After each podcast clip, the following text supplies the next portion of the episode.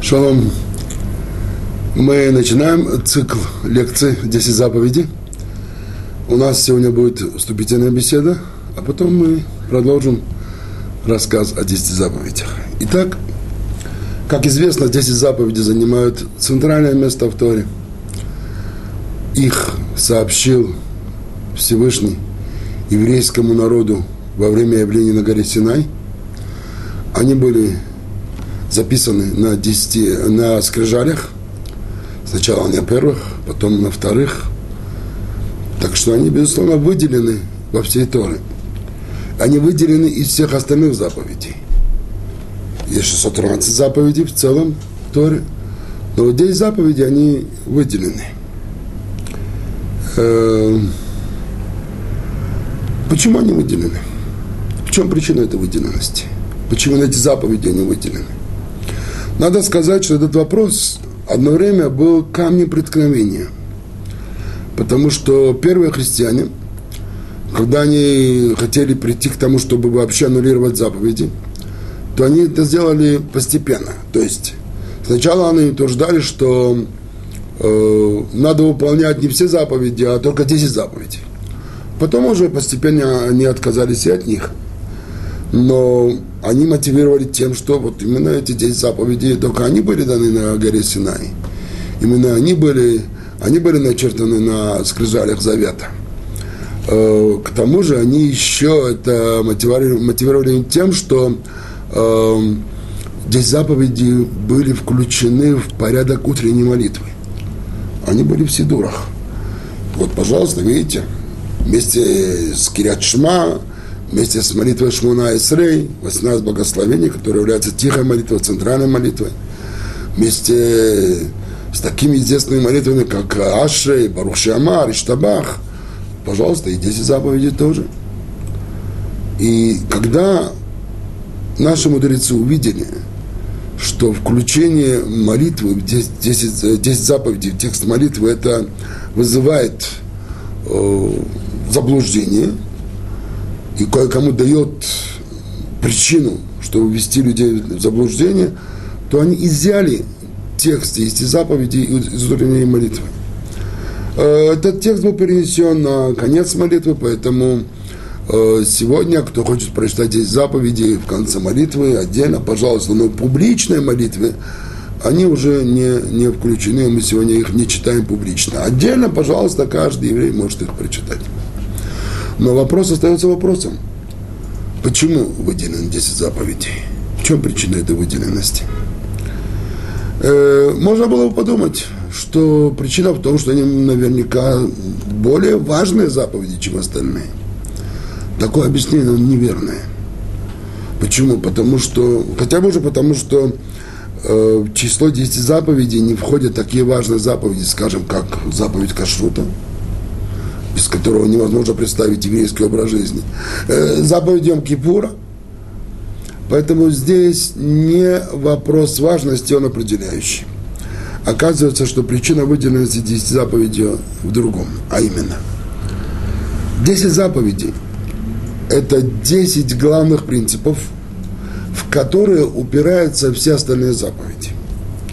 То есть по степени важности они так же важны, как и остальные. Нет разницы между остальными 603 заповедями и этими 10 заповедями. Они все одинаково важны. Но эти 10 заповедей выражают в себе 10 главных принципов, которые, в которые упираются все остальные заповеди.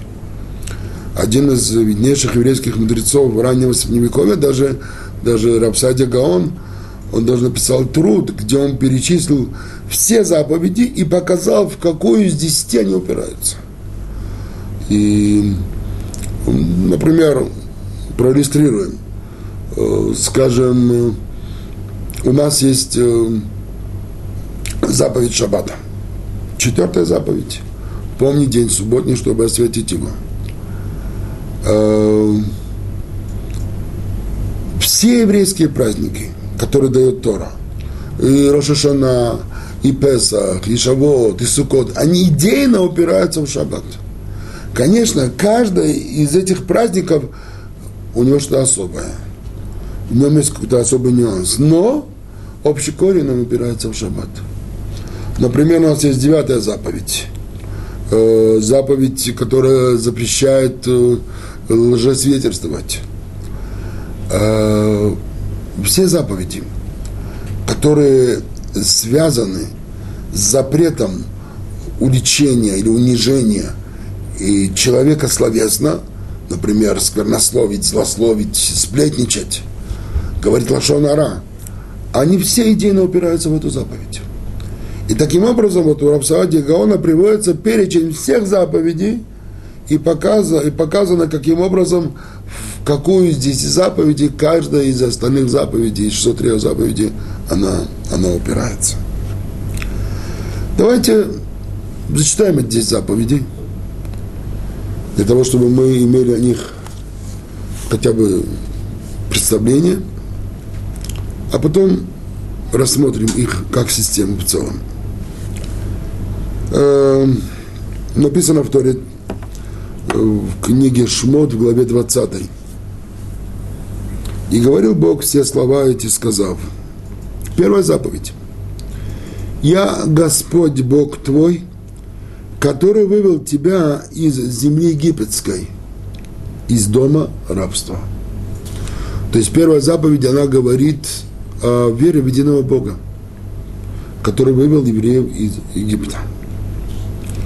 Когда мы будем изучать эти заповеди, то мы зададим вопросы, которые напрашиваются при изучении каждой заповеди, и попробуем эти вопросы проанализировать. Пока что мы только знакомимся с этими заповедями. Например, здесь напрашивается вопрос, почему Всевышний представился еврейскому народу на горе Синай, как тот, кто вывел их из, из земли египетской дома рабства. Почему он не представился как тот, кто сотворил небо и землю, который управляет всей вселенной? А потом можно было и сказать, что еще и вывел из, из земли египетской, из дома рабства. Но почему-то это опущено, это вопрос. Но пока что мы эти, на, на эти вопросы не отвечаем. Мы этим займемся вплотную, когда мы будем изучать э, первую заповедь непосредственно. Пока что мы хотим познакомиться с десятью заповедями как системой. Итак, вторая заповедь. Да не будет у тебя других богов сверх меня – не делай себе кумира и никакого изображения того, что на небе вверху и что на земле внизу, и что в воде под землею. Не поклоняйся им и не служи им, ибо я, Господь Бог твой, Бог-ревнитель, карающий за вину отцов детей до третьего и четвертого рода, тех, кто ненавидит меня, и творящий милость до тысячных родов, любящим меня и соблюдающим заповеди мои. Вторая заповедь – это заповедь, запрещающая идолопоклонство. Бог запрещает, чтобы мы не поклонялись никакой силе, кроме как Ему одному. Здесь тоже есть целый ряд вопросов, которые напрашиваются о том, как может, чтобы Всевышний Он наказывал детей до третьего, четвертого рода э, за вину отцов. Это очень интересный вопрос, и мы все время им займемся – ну вот пока вот третья заповедь. Не произноси имени Господа Бога твоего попусту, ибо не пощадит Господь того, кто произносит имя его попусту. Не произнести имя Бога попусту, это означает не произнести имя Бога без надлежащего уважения, без надлежащего намерения, серьезного намерения – чтобы не было просто так, чтобы человек произносил имя Бога, как ему попало. Каждый раз, когда его имя выходит из наших уст, мы должны к этому отнестись серьезно, сосредоточенно, с пониманием, что мы говорим. Четвертая заповедь. Заповедь субботы. Помни, день субботний, чтобы осветить его. Шесть дней работай и делай всякое дело твое. А день седьмой – суббота – Господу Богу твоему.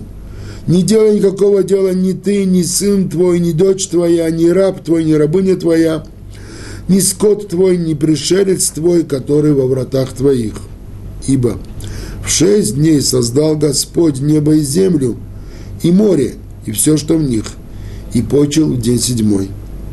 Посему Благословил Господь день субботний и осветил его. Четвертая заповедь, заповедь субботы, э, заповедь, которая является одним из основ в, для входа в еврейский образ жизни. И мы, безусловно, еще уделим этой заповеди очень э, большое внимание, попытаемся понять, в чем смысл субботы, в чем э, суть заповеди субботы, почему эта заповедь занимает столь важное э, место в еврейской жизни, в еврейском миропонимании вообще. Пятая заповедь. Чти отца твоего и мать твою, дабы продлились дни твои на земле, которую Господь Бог дает тебе. Почитание родителей, почитание отца и матери – это пятая заповедь из десяти заповедей. Шестая заповедь – не убивай. Седьмая – не прелюбодействуй.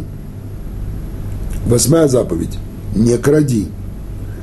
Девятая – не отзывайся о ближнем твоем свидетельством ложным. И, наконец, десятая заповедь – не домогайся, не возжелай дома ближнего твоего, не возжелай жены ближнего твоего – ни раба его, ни рабыни его, ни быка его, ни осла его, ничего, что у ближнего твоего. ברוך אתה אדוני אלוהינו מלך העולם שהכל נהיה בדברו.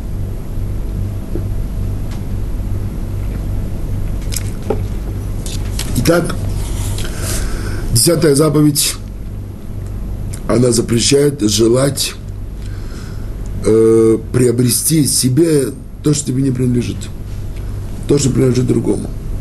Конечно, она не запрещает желать вещи, потому что даже рубашку мы не купим, если мы пожелаем ее купить. Даже туфли мы не можем купить, если мы не пожелаем купить. Поэтому здесь запрет не в том, чтобы желать вообще. Но то, что здесь запрещено, и мы еще увидим, почему, и что с этим стоит, и что это означает. Но, в принципе, то, что здесь запрещено, это Э, пожелать приобрести именно ту вещь, которая вот у другого человека, то именно вот эту. Причем, если он не желает нам ее дать. Вот тогда это запрещено. Но мы еще об этом, о деталях еще поговорим. Эм, вот 10 заповедей. Для того, чтобы мы могли их запомнить и проанализировать, вот я здесь выписал на листке 10 заповедей, Давайте вкратце вспомним их. Итак, первая заповедь. Я Господь, Бог твой. Заповедь о вере в единого Бога. Вторая заповедь, да не будет у тебя других богов пред лицом моим. Заповедь запрета поклонства. Третья заповедь. Не произноси попусту имя Господа Бога твоего. Запрет произнести имя Бога без надлежащего уважения и смысла. Четвертая заповедь. Помни день субботний, чтобы осветить его. Пятая заповедь. Заповедь почитания родителей, почитай отца твоего и мать твою. Шестая заповедь. Не убивай. Седьмая заповедь. Не прелюбодействуй. Восьмая. Не кради. Девятая. Не будь лжецветелем против ближнего твоего. И десятая заповедь. Не возжелай. Не возжелай ни дома ближнего твоего, ни жены ближнего твоего, ничто, что принадлежит ближнему твоему. Итак, вот 10 заповедей, которые мы сейчас хотим проанализировать. Эм, на одной из лекций, которую я давал в 10 заповедях, мне был задан интересный вопрос. Вопрос, который меня озадачил. Один уважаемый слушатель встал и спросил. Говорит он, уважаемый лектор, я читал в одной из книг – что Талмуд говорит от имени Раби Акивы, и, безусловно, Раби Акива – это великий авторитет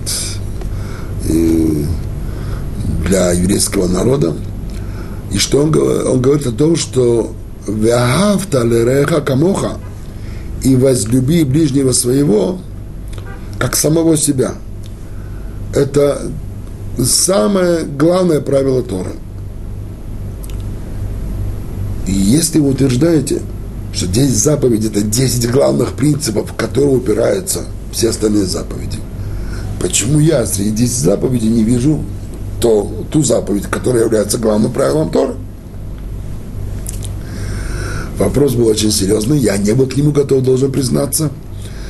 Э, я записал телефон этого слушателя и обещал, что как только смогу найти ответ, удовлетворительный ответ на этот вопрос, я свяжусь э, с ним и сообщу этот ответ. И таки, когда я вернулся в Ишиву, начал искать ответ, и с помощью своих учителей через э, некоткровременный поиск удалось найти ответ.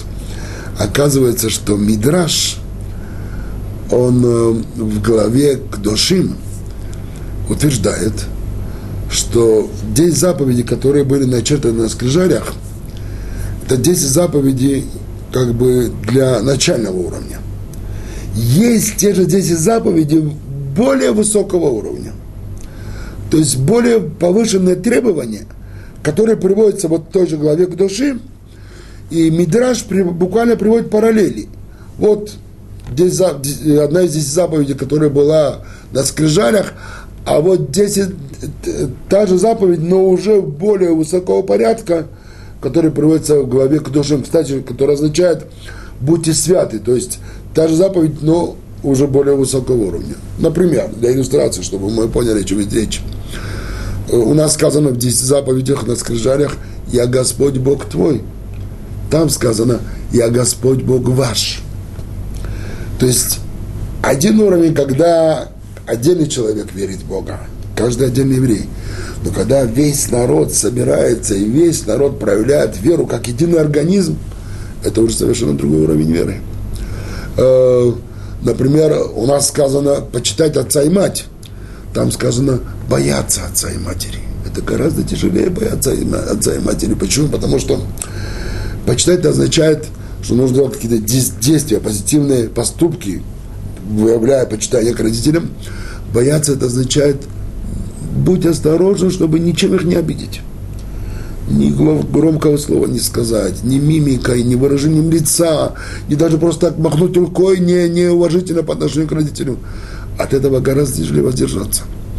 То есть Тора приводит вот таким образом параллель ко всем 10 заповедям.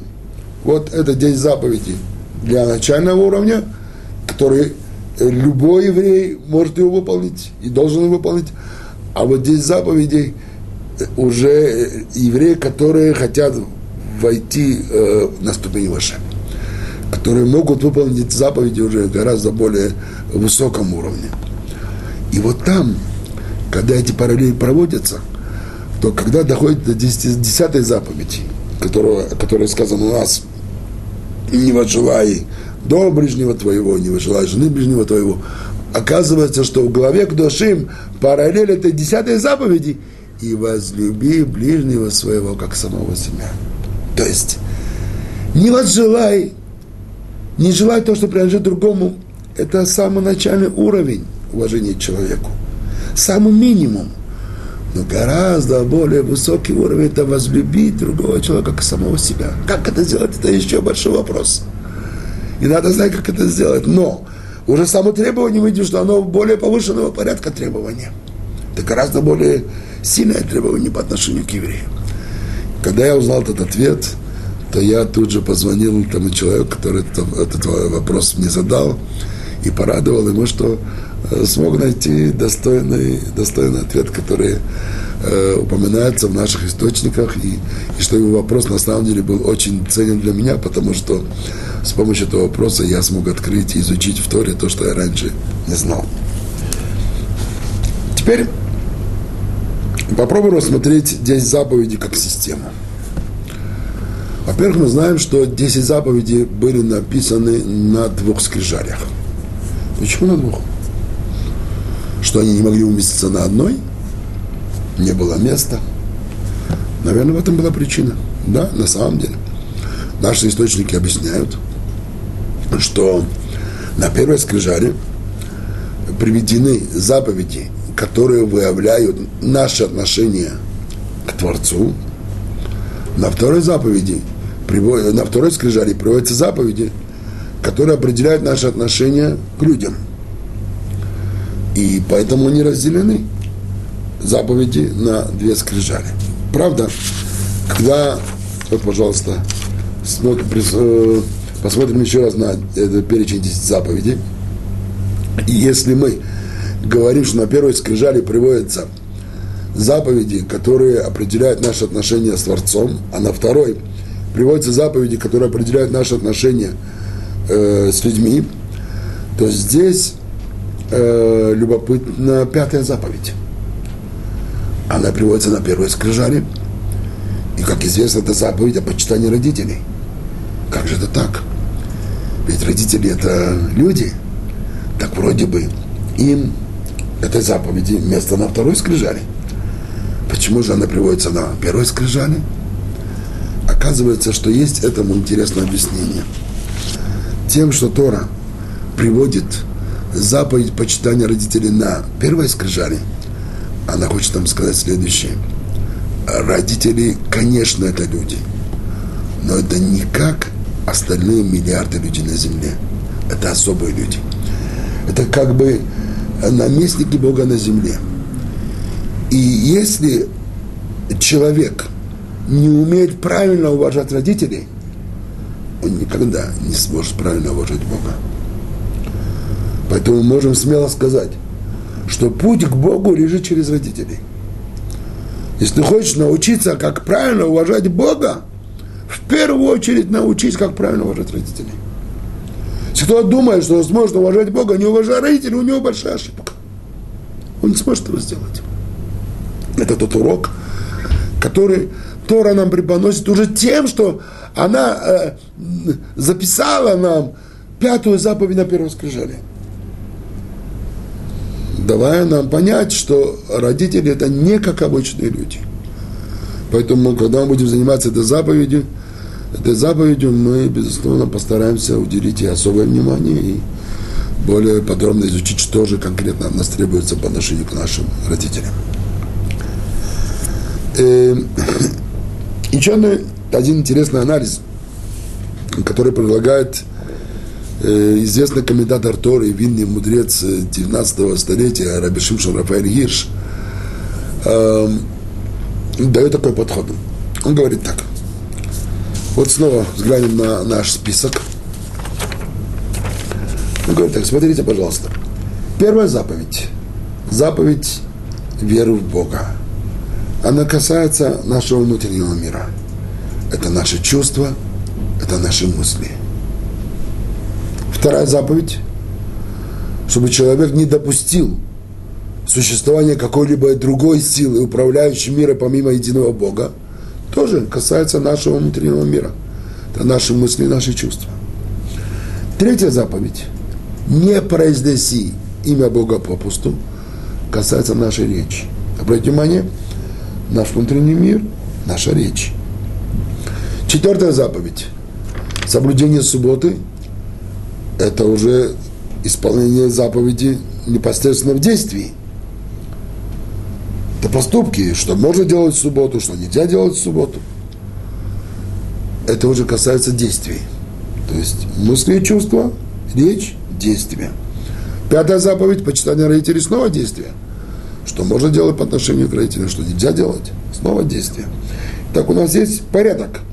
Сначала у нас есть две заповеди, касающиеся мыслей и чувств, потом заповедь, касающаяся речи, а потом уже заповедь, касающаяся действий. Посмотрим, что происходит на второй скрижале. Как мы помним, заповеди на второй скрижале это не убивай, не прелюбодействуй, не кради, не лжесвидетельствуй и не возжелай то, что принадлежит другому. Не убивай – это действие. Не прелюбодействуй – действие. Не кради – действие не лжесвидетельствуй, это речь, потому что свидетельство идет через речь. Не возжелай то, что принадлежит другому, это наше желание, это наши мысли и чувства. Получается интересная вещь. Получается, что в первой скрижали заповеди расположены в порядке мысли и чувства, речь, действия.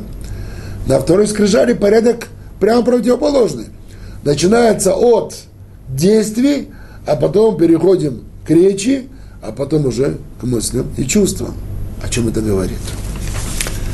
Объясняет Рабшимшон Рафаэль Гирш, что в этом порядке Тора нам преподносит особый урок. Потому что уроки мы должны учить не только от, от э, каждой конкретной заповеди, но и от того порядка, в котором эти заповеди даны. И вот что же мы здесь учим? Ведь назначение заповеди – это привести человека к совершенству. Это привести к совершенству развития нашей личности. И развитие личности, оно должно идти параллельно в двух плоскостях. Это развитие личности человека по отношению ко Всевышнему и развитие личности человека по отношению к людям. И оказывается, что методика этого развития, процесс этого развития, он прямо противоположный. В чем это выражается? Путь к Богу у человека начинается от того, что он начинает думать о Боге. Пытается понять, что есть Бог, о чем это говорит для него, как это изменяет его внутренний мир, как он располагает к этому свои чувства, свои мысли. Учить Тора – да, с этого начинается путь к Богу. Но нельзя на этом останавливаться. Потому что ты должен дойти до такого состояния, чтобы ты посвятил Богу не только свои мысли и чувства, но и свою речь, и свои действия, и свои поступки. Тогда вся твоя жизнь будет объята тем, что она будет посвящена Богу. То есть мы начинаем путь к Богу от своих мыслей и чувств, и потом доводим до речи и потом уже доводим до поступков. И тогда человеку, который удается сделать так, чтобы все его поступки, они были посвящены Богу, этот человек, он достиг, достигает кульминации своего развития в плане э, развития личности по отношению ко Всевышнему. Что касается второй скрижали, то здесь дело обстоит иначе мы сначала имеем заповеди, касающие поступков, действий, потом речь, потом уже мысли и чувства. О чем это говорит? Вот если взять наши отношения с людьми, э, что нам тяжелее удается? Не делать человеку плохое или не думать о нем плохое? Наверное, не думать гораздо тяжелее наверное, воздержаться от того, чтобы не делать человеку плохое, это немножко легче, чем думать плохое. Сколько раз бывает, что э, мы хотим другого человека что-то такое сделать, но удерживаемся от тебя, хотя нам тяжелее удержаться от этих желаний, чтобы, может быть, ему сделать э, нехорошее, потому что он не виноват, и он плохо поступил, ему полагается, и так далее, и так далее, и так далее. Я сейчас не говорю о том, насколько это правильно или неправильно. Говорю как о факте. Факт. Что нам легче удается? Нам легче воздержаться от нежелательных поступков по отношению к другому человеку, нежели от нежелательных мыслей по отношению к другому человеку. То есть, говорит Тора так, ты хочешь совершенствовать себя по отношению к людям, начинай с поступков. Сначала попытайся контролировать свои поступки. Потом постепенно проконтролируй свою речь. И потом уже, как более поздний этап, если сможешь достигнуть того, что ты сможешь э, контролировать и свои мысли, чтобы ты можешь не только не делать людям плохое, но и не думать о них, э, не думать о них плохое, не только останавливаться на, останавливаться на, на поступках, но и а мысли твои, чтобы были чистые по отношению к людям. Это уже надо достигнуть хорошего уровня праведности, чтобы дойти до этого степени. Но в этом заключается э, степень э, развития личности по отношению к другому человеку. Итак, оказывается, что рано учит следующее. Ты хочешь развить свою личность по отношению к Богу, начиная от мыслей и чувств, перейди к речи, а потом к действиям. Ты хочешь развить свою личность по отношению к людям, начинай от действий, потом перейди к речи, а потом уже к мыслям и чувствам, чтобы и они были у тебя чистые по отношению к людям. Если человеку удастся Э, развить свою личность максимально и по отношению ко Всевышнему, и по отношению к людям, это то, что есть оптимальное развитие личности. Это то, что мы хотим, чтобы каждый из нас достиг. Э, наши мудрецы проводит еще один интересный э, анализ с десятью заповедями как системой. Э, в частности, один из э, известных мудрецов, еврейских мудрецов Средневековья Дон Ицхака Барбанель, который жил э, вначале в Португалии, потом в Испании, потом он в последние годы уже жил в Италии. Он жил в эпоху изгнания евреев из э, Испании, это порог 14, э, 15 6 веков, 16 веков.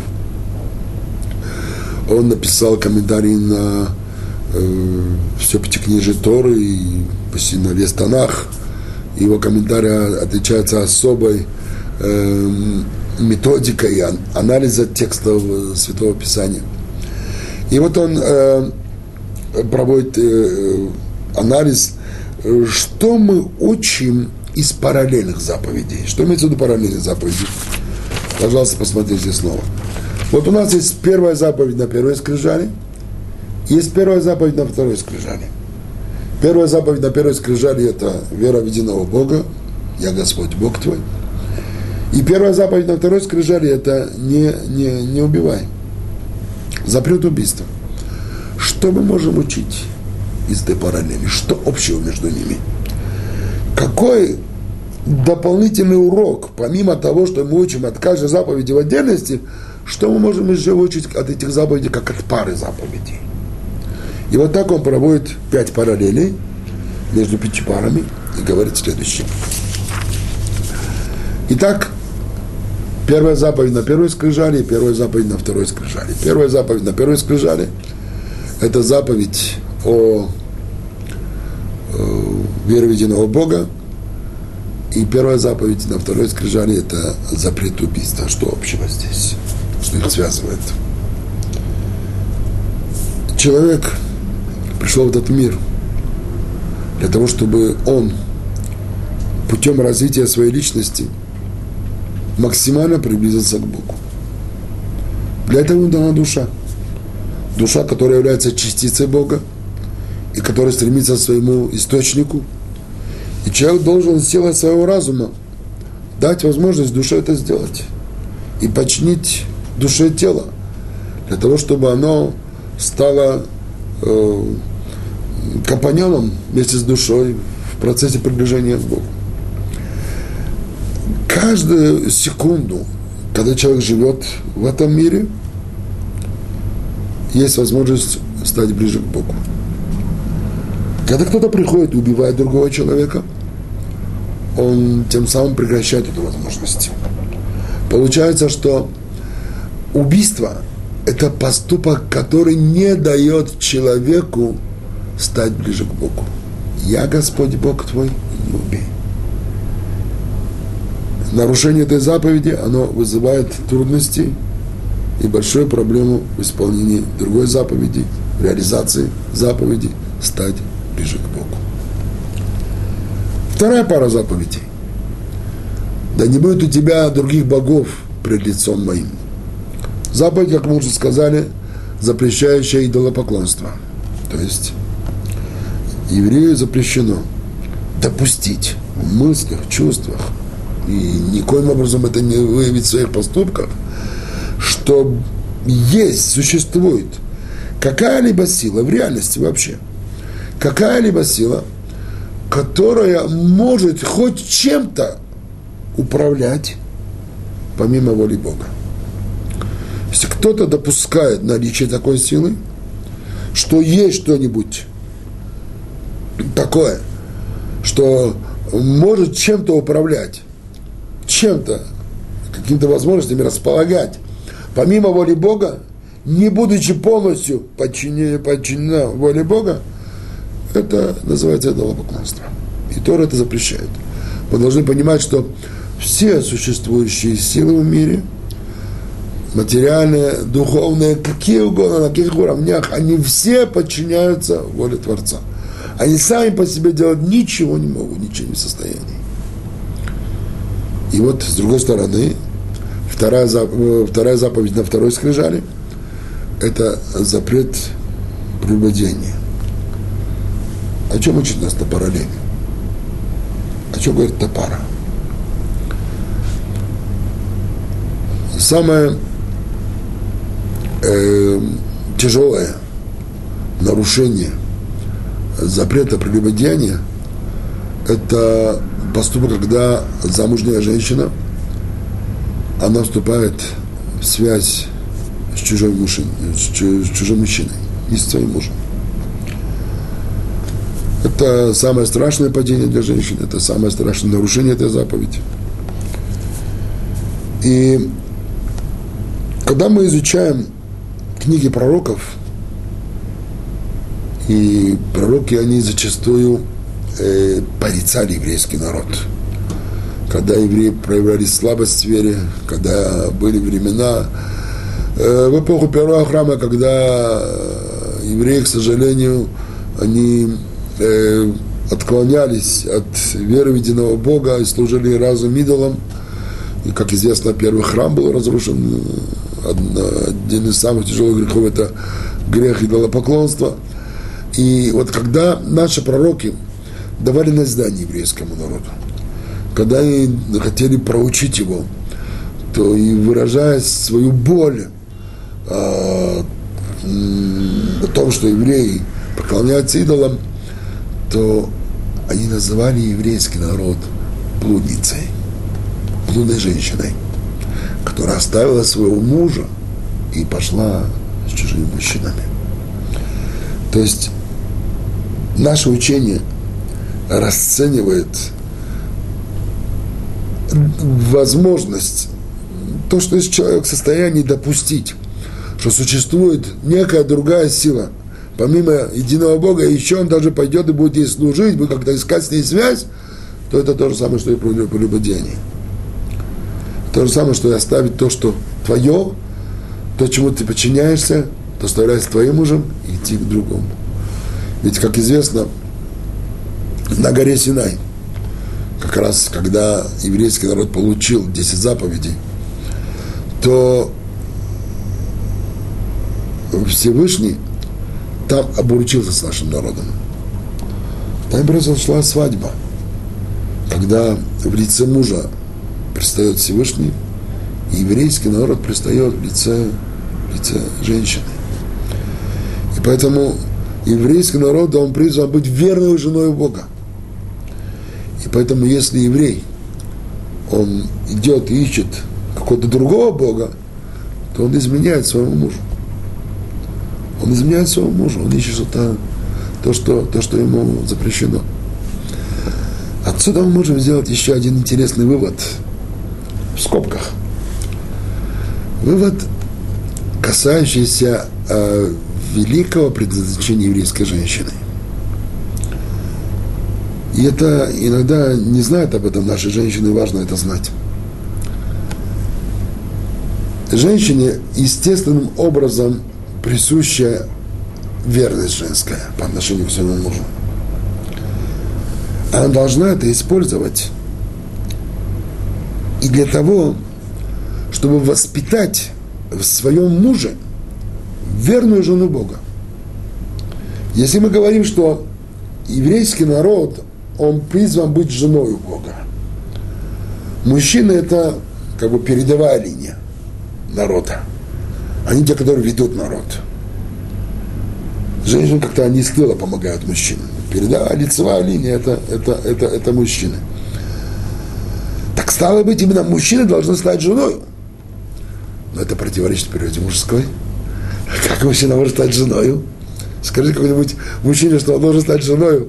Посмотрите на выражение его лица, вы увидите реакцию соответствующую.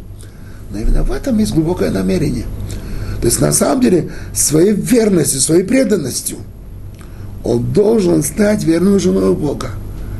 Так вот, когда он увидит на примере своей жены, как она зачастую э, уступает ему, как она предана ему, даже когда иногда может быть тяжело, даже когда возникают всякие трудные ситуации между мужем и женой.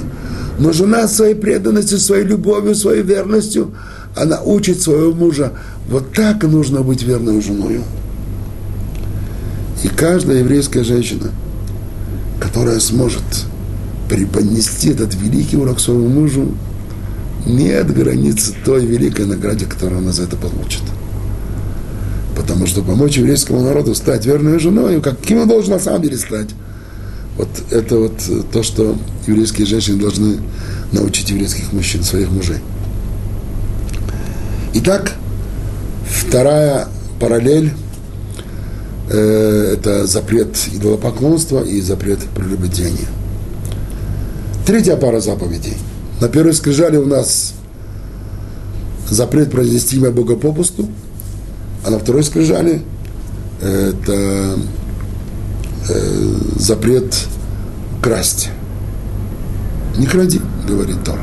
Что здесь общего?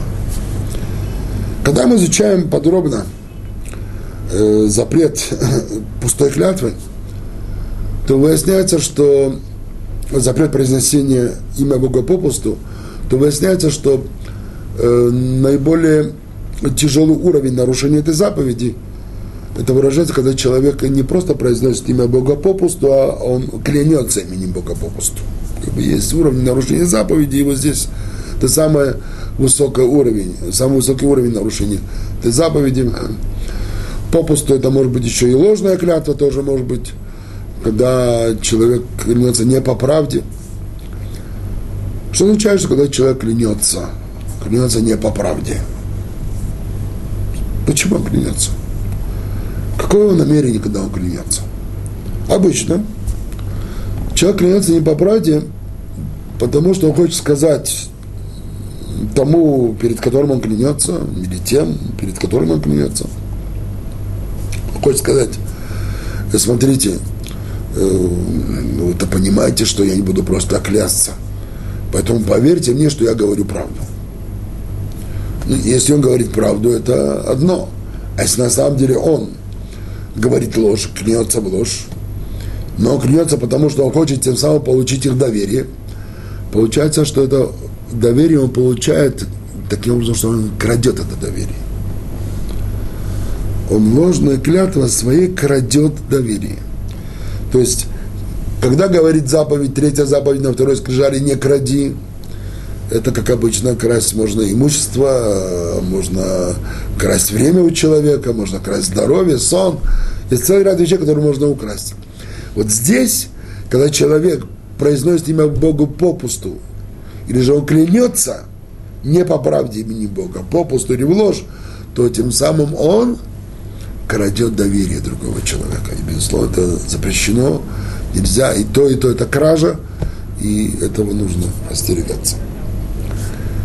Четвертая пара заповедей. На первой скрижали это заповедь об освящении субботы. На второй скрижали это заповедь, которая запрещает быть лжесвидетелем. Что общего между двумя этими заповедями? Еврей, который соблюдает шаббат, уже тем, что он соблюдает шаббат – он заявляет на весь мир. Мы народ, который является свидетелем того, что Бог сотворил этот мир в шесть дней, и в седьмой день он отдыхал. И так он постановил заповедь о Святой Субботе.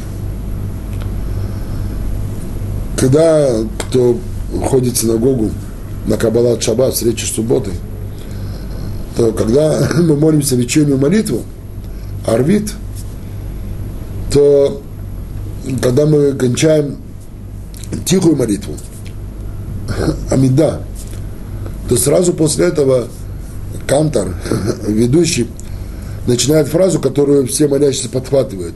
Вайхулу Ашамай Ваарес Вехол Цва Вайхал Луким и так далее. Это фраза, которая взята цитата из Торы, там, где Тора рассказывает о первой субботе, которая была во время сотворения мира – и вот так вот весь народ читает эту цитату истории о том, как Всевышний створил мир и, и завершил творение мира и ввел мир в субботу. Почему? Потому что мы заявляем как свидетели. Вот мы свидетельствуем, что Бог этот мир створил в шесть дней, и седьмой день он, он перестал творить. Отдыхал и постановил субботу. Получается, что еврей, который, э, который соблюдает шаббат, он является правдивым свидетелем. Интересно, что если, например, кто-то не успел сказать совсем, потому что он задержался на молитве Амида, на тихой молитве, то есть предписание, что э, чтобы он это сказал потом уже в конце молитвы, и желательно, чтобы он нашел кого-то еще, с кем он может на, в пару сказать. Почему в пару? Потому что, как обычно, свидетелем не идут, э, только один человек не идет. Обычно надо идти как минимум два человека свидетелем. Поэтому нужно найти пару, с которой ты вместе произнесешь эту фразу, чтобы тем самым засвидетельствовать, что шаббат, Всевышний установил шаббат, когда он створил мир. И вот получается, что еврей, который соблюдает шаббат, он является живым свидетелем того, что Бог сотворил этот мир в шесть дней, в седьмой день он дал миру покой субботу. А еврей, который не соблюдает шаббат – а еврей, который нарушает шаббат, вы думаете, что он ни о чем не свидетельствует? Нет. Он тоже свидетельствует. Знаете о чем? О том, что Бог не творил этот мир, этот мир в шесть дней. И в завершении шести, шестого дня он не давал субботу. Не было субботы.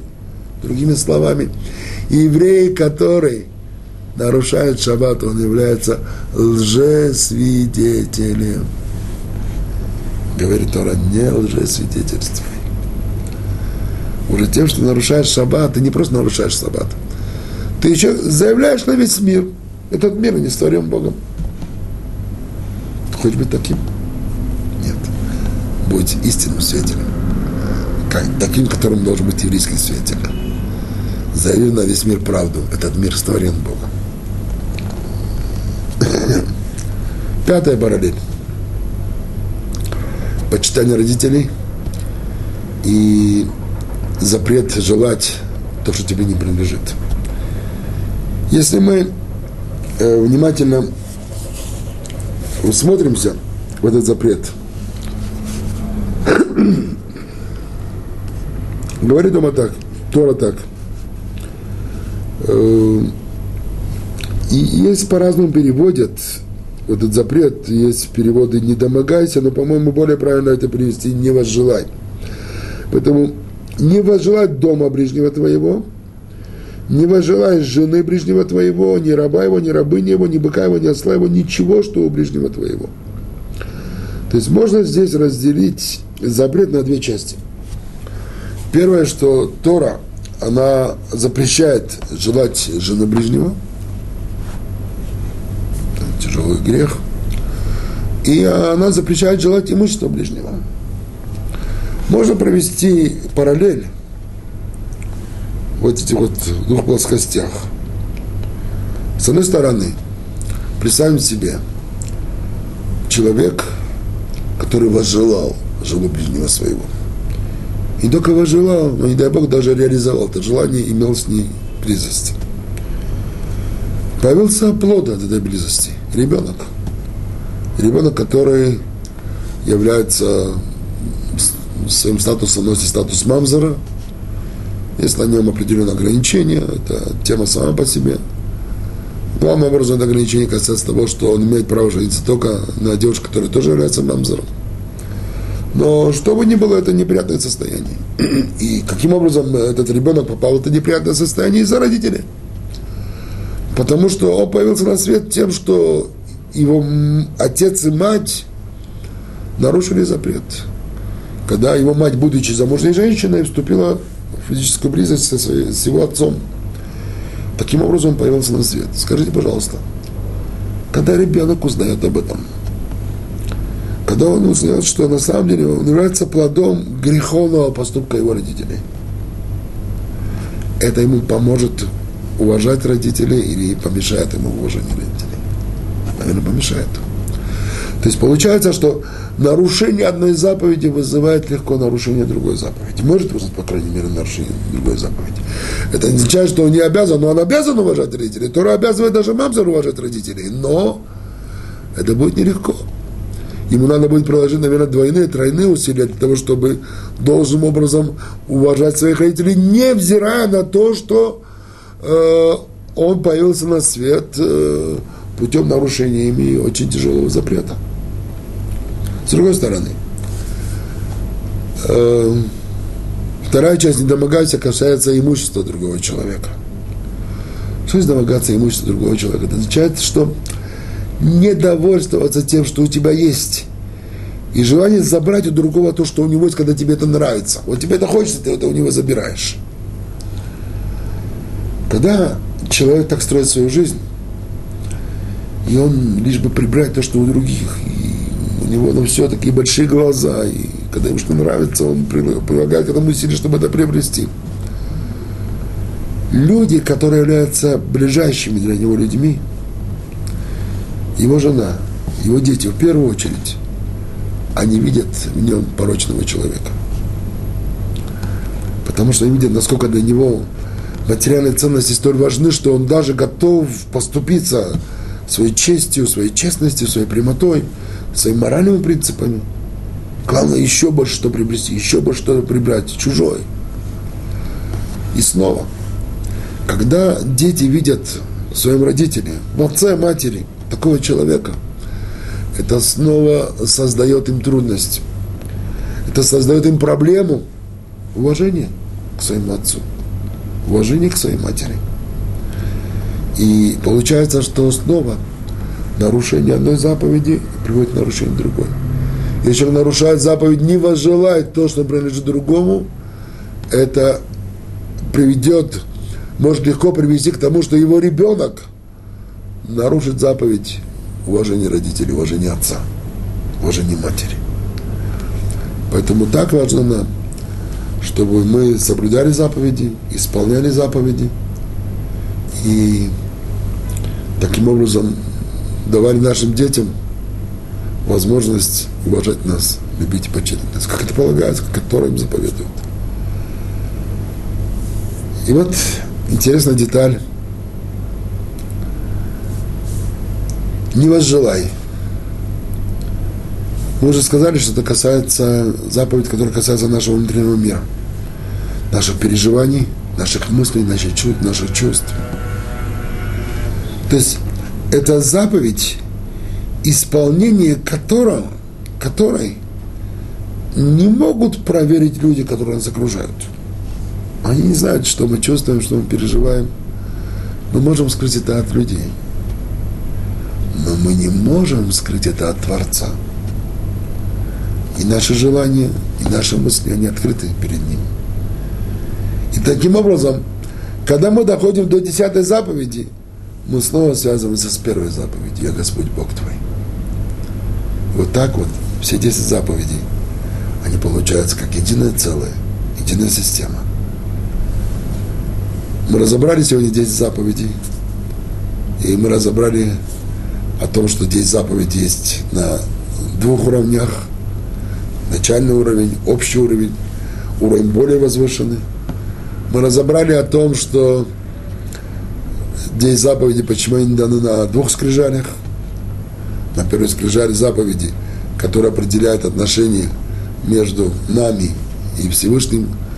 Вторые, вторая, вторая скрижаль заповеди, на ней определяют отношения между нами и другими людьми мы рассказали о том, что каждый из этих скрижалей не только приводит заповеди, скажем, первое по отношению ко Всевышнему, но еще учит, какой методикой нужно пользоваться, чтобы достигнуть максимальной близости со Всевышним. Как достигается максимальная близость, что ты начинаешь искать эту близость своими мыслями, своими чувствами, но ты должен постепенно дойти до такого состояния, чтобы эта близость, она коснулась и твоей речи, и, главное, твоих поступков. Чтобы вся твоя жизнь, она служила этой близости. А по отношению к людям, как достигается, это максимальное развитие личности, мы сказали, тем, что ты сначала начиная с того, что ты не делаешь людям плохое, но потом ты должен дойти до того, чтобы не думать о людях плохое. И, конечно же, вспоминая вопрос, который был задан на лекции, конечно же, нужно дойти до кульминации и возлюби ближнего своего, как самого себя. что является самой высокой точкой развития э, личности по отношению к людям. И также мы рассмотрели пять пар заповедей и рассмотрели урок, который мы учим из каждой этой пары. Вот первые уроки, которые мы можем вынести из 10 заповедей, как из системы. На следующих занятиях мы сделаем попытку проанализировать уже каждую заповедь отдельно. И надеюсь, что нам это тоже будет интересно. Спасибо. Всего доброго. Шалом.